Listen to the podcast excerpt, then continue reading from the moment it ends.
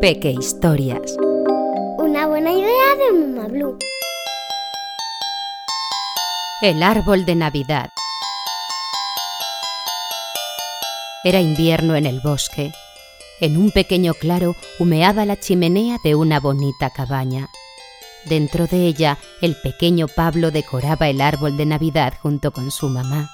Era uno de los momentos de mayor felicidad para él. Acércame las bolsas plateadas, Pablo. Vamos a irlas anudando. ¿Puedo poner yo la estrella, mamá? Claro, pero la estrella se pone al final. Ten paciencia. Pablo vivía solo con su mamá. Como la cabaña estaba aislada, no había muchos niños cerca, así que Pablo se había hecho amigo de los animalitos del bosque.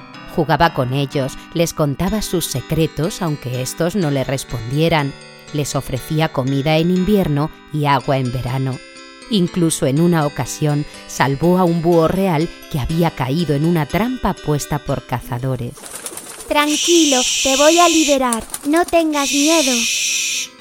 Por eso aquella tarde de Nochebuena, muchos de los animales se agolpaban tras el cristal de la ventana. Querían ser testigos de la felicidad de su amigo. Por supuesto, también querían curiosear y ver lo bonito que le quedaba el árbol de Navidad.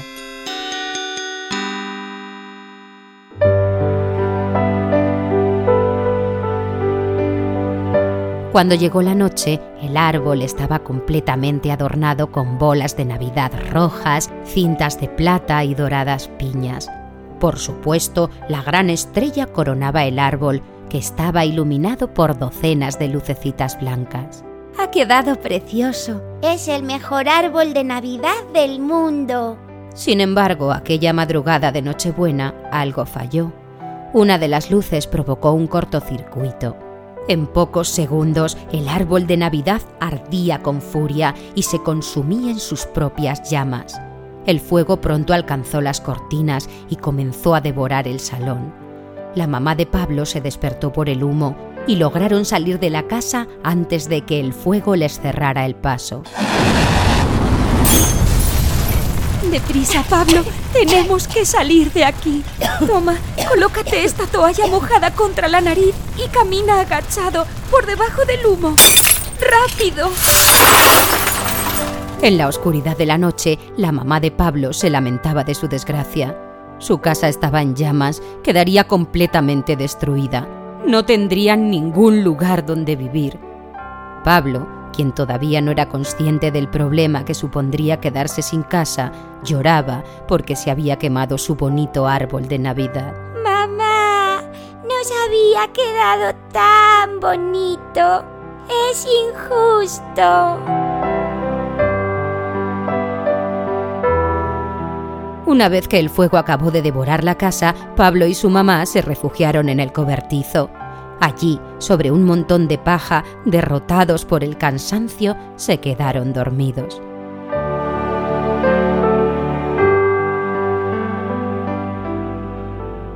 Los animales del bosque, que habían acudido al lugar alertados por las furiosas llamas del incendio, habían presenciado la escena. Todos estaban muy preocupados por su amigo Pablo. Debatieron largo rato sobre cómo podrían ayudarle, hasta que el gran búho tuvo una idea. Adornaremos el abeto que tienen en el jardín para que Pablo pueda tener un árbol de Navidad. Entonces los ratones recolectaron rojas manzanas silvestres. Las ardillas buscaron piñas y nueces y las pintaron con polvo de mica dorada. Las arañas tejieron largos hilos de seda en torno al abeto. Los pájaros más vistosos cedieron algunas de sus plumas de colores. Los topos buscaron bajo la tierra bonitas y brillantes piedras con las que decorar las ramas. Y las águilas volaron alto, muy alto, y bajaron del cielo una estrella que colocaron en lo alto del árbol de Navidad. A la mañana siguiente, cuando Pablo despertó, creyó que todo había sido una pesadilla, pero pronto se dio cuenta de la realidad al ver que estaba durmiendo en el cobertizo. Entonces salió al jardín para contemplar el desastre y lo que vio le dejó maravillado. Delante del cobertizo estaba el árbol de Navidad más bonito que había visto jamás. Los adornos destelleaban bajo la luz del sol. Parecía un árbol salido de un mundo mágico. Mamá, mamá, ven, tienes que ver esto. La mamá de Pablo, adormecida, acudió a la llamada de su hijo. Al ver el precioso árbol, se acercó para observarlo mejor. No te lo vas a creer, Pablo. El árbol está lleno de piedras preciosas. Mira, son rubíes y esmeraldas, hasta diamantes. Podremos vender estas piedras preciosas y construir una nueva casa. Con lágrimas en los ojos, alzó a Pablo en brazos y lo abrazó. Los animales del bosque no entendían el motivo de tanta alegría. Ninguno, ni siquiera el topo que los había recogido, tenía idea de lo que eran los diamantes o las esmeraldas ni por qué eran tan valiosos. Pero no les importó.